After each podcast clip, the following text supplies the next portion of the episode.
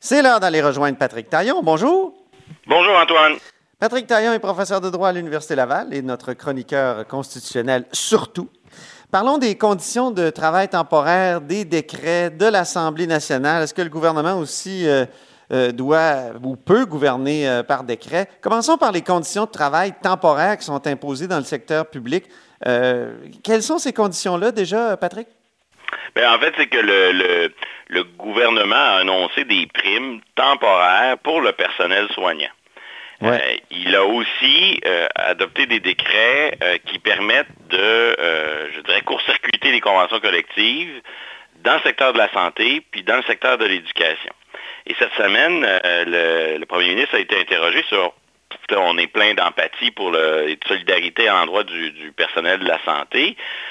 on lui a demandé pourquoi les primes qu'on donne au personnel soignant, pourquoi elles sont temporaires.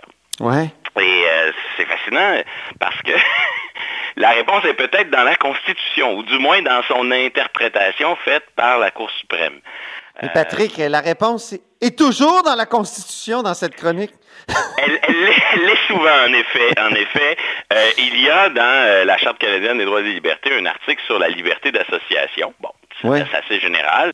Et depuis les années 2000, on s'est mis à, la jurisprudence s'est mise à dériver de cette liberté d'association euh, des formes de protection des activités syndicales autour d'un droit que, la Cour a formulé comme étant le droit de négocier collectivement les conditions de travail. Et euh, dans ces décisions-là, euh, les tribunaux se sont donné le droit de contrôler euh, des lois spéciales qui fixaient les conditions de travail. Euh, le cas classique dans le secteur de la santé, il y a deux affaires entre autres qui concernent la, Colombie-Britannique, une dans le domaine de la santé puis une dans le domaine de l'éducation. On, dit voici ces sujets-là, il y a une loi qui, qui va passer par-dessus les conventions collectives. Et dans ces affaires-là, on arrive à la conclusion que non, l'État ne peut plus imposer des conditions de travail sans négocier avec les syndicats. Et là, après, dans d'autres décisions, je pense à une qui concerne des policiers de la GRC de 2015, l'affaire Meredith, on dit, ben, dans une situation de crise, dans Meredith, c'était la crise économique de 2008, là, qui était une crise euh, financière, bien moins grave probablement que ce qu'on vit aujourd'hui. Là, la, Cour laisse entendre que ben, si l'État a besoin en temps de crise de fixer des conditions de travail, ça peut aller surtout s'il le fait de manière un peu temporaire mhm. et qu'il laisse le processus normal de discussion euh, suivre son cours. Fait qu'on se retrouve un peu dans une situation paradoxale où le gouvernement veut donner un cadeau au personnel soignant, mais il ne peut pas dire que le cadeau est définitif parce que ça contreviendrait à cette interprétation du, qui protège le droit à la négociation syndicale. Oui, parce qu'habituellement, quand un gouvernement décrète, c'est comme en 2005. En 2005, le gouvernement Charret a carrément décrété les conditions de travail dans le secteur public. Oui. Et, là, c'est pour y aller à la baisse habituellement. Mais là. Oui, c'est plus aller à la baisse, effectivement. Et, là, c'est l'ironie du sort, c'est pour donner un cadeau, mais là, le cadeau pose problème. C'est un peu. Euh, mais c'est le, même, le même principe qui est attaqué, c'est-à-dire qu'on il n'y a pas de négociation. Oui, et, 2005, c'est peut-être un peu justement les dernières grandes lois spéciales qui fixaient les conditions, parce que depuis, on l'a vu notamment avec euh, les juristes de l'État, les, conflits de travail dans le secteur public sont de plus en plus longs parce que la situation, euh, elle, prend le temps de, se pourrir, on, laisse aller les choses. Pourquoi? Parce que maintenant, ces balises posées par les tribunaux qui font en sorte qu'il faut laisser toutes les chances à la négociation, faut pas, faut pas de loi spéciale, ou en tout cas, s'il en faut une, faut qu'elle soit temporaire, que, que sur des mesures bien limitées. Donc, c'est un des, ce sont euh, des effets pervers de, ces décisions-là. Puis ça, témoigne, à mon avis, d'un problème avec la, jurisprudence euh, en matière de droits et libertés. Souvent, cette jurisprudence-là, elle, est, on la développe pour de bonnes raisons. Les décisions ont de l'allure. Euh, oui, mais l'enfer, l'enfer est pavé de bonnes intentions, Patrick. Mais les effets pervers des, jugements de ces jugements-là, ils sont gravés dans le marbre de la Constitution. C'est encore pire, ben oui. Il faut toujours se rappeler que c'est une espèce de pyramide, tout ça. Et que le juge, lui, quand il interprète la charte, ce qu'il produit, c'est une jurisprudence qui se trouve à être au-dessus des lois. Et donc, même si sa solution est bonne, c'est une solution beaucoup plus rigide. Si, le législateur se trompe dans une loi, ben, on n'a qu'à changer la loi. Mais quand le juge prend une décision dans les années 2000 sur la, liberté de négociation euh, syndicale, ben, les conséquences de ces décisions-là, après, euh, insoupçonnées parfois, il faut vivre avec parce que maintenant, elles sont le prolongement de la Constitution. Est-ce que, les, juges euh, pourraient, euh, dans une situation manifeste où leur jurisprudence est tellement rigide qu'elle empêche un gouvernement de fonctionner, intervenir puis dire, faire une espèce de renvoi spontané, de dire, voilà, on corrige la jurisprudence? Euh, ben, le renversement euh, de position, le, renversement jurisprudentiel, il est, il est prévu, euh, il est pratiqué régulièrement. Par exemple, dans l'aide médicale à mourir, la Cour suprême a changé d'avis.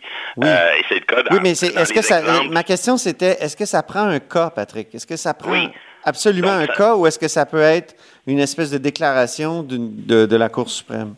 Ça prendrait absolument un, cas, mais le cas pourrait être soumis par un gouvernement sous forme de questions abstraites dans un renvoi. Puis on le voit dans la présente crise, hein, le pouvoir judiciaire est un petit peu absent parce que euh, la crise n'est pas propice à une intervention ponctuelle régulière. Mais ça ne veut pas dire qu'après la crise, il n'y a pas euh, des décrets qui pourraient être attaqués. Euh, ma collègue Martine Valois, aujourd'hui, dans, la, presse. la, presse. Plus, arrivait avec un argumentaire quand même assez étoffé pour dire qu'il a dans les décrets votés par, adoptés par le gouvernement Legault euh, des derniers jours, des problèmes qui pourraient euh, mener à des contestations. Bon, c'est toujours le problème des juristes, là. on est un peu des, empêcheurs, on trouve des, technicalités qui, ben qui amènent à, parfois attaquer des, décrets ou des lois qui ont un bien fondé, qui sont nécessaires, mais, mais bon, ça fait partie un peu du boulot. Et, euh, effectivement, ça, ça prend un cas.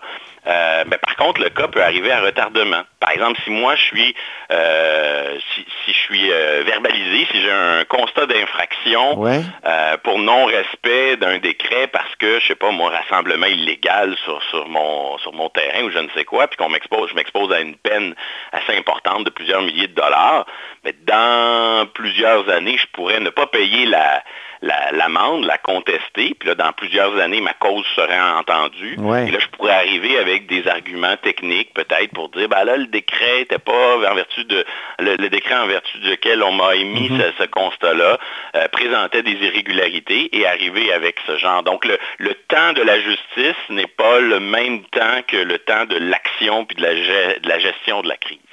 Il y a une autre nouvelle qui touche à la question des, décrets ou du gouvernement par décret, c'est ces professeurs de cégep euh, qui seraient libérés euh, pour travailler dans des CHSLD, d'aller prêter main forte dans le, dans le domaine de, la santé.